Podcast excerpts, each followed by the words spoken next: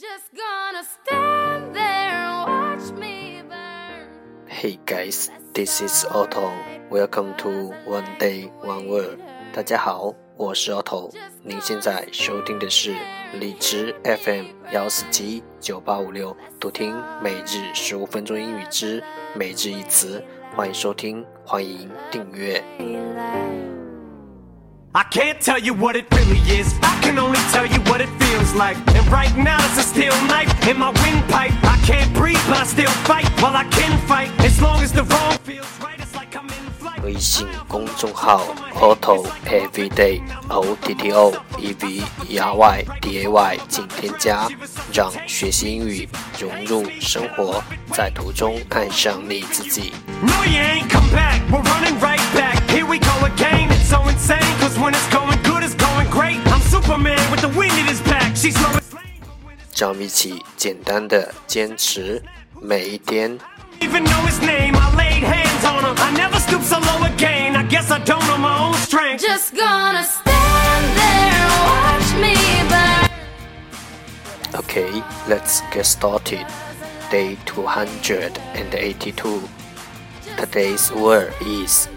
今天的单词是 commence. Commence. C O M M E N C E. Commence. 动词开始。 I love the way you lie. Let's take a look at its example. 让我们看看它的例子。We are about to commence the race. 我们就快开始比赛了。 other's face, spewing venom in your words when you spit 'em. You push, pull each other's hair, scratch, claw, pit 'em, throw 'em down, pin 'em. So lost in the moments when you're in 'em, it's the Let's take a look at its English explanation. 让我们看看它的英文解释。To begin，开始。 Mister, Next time you show restraint,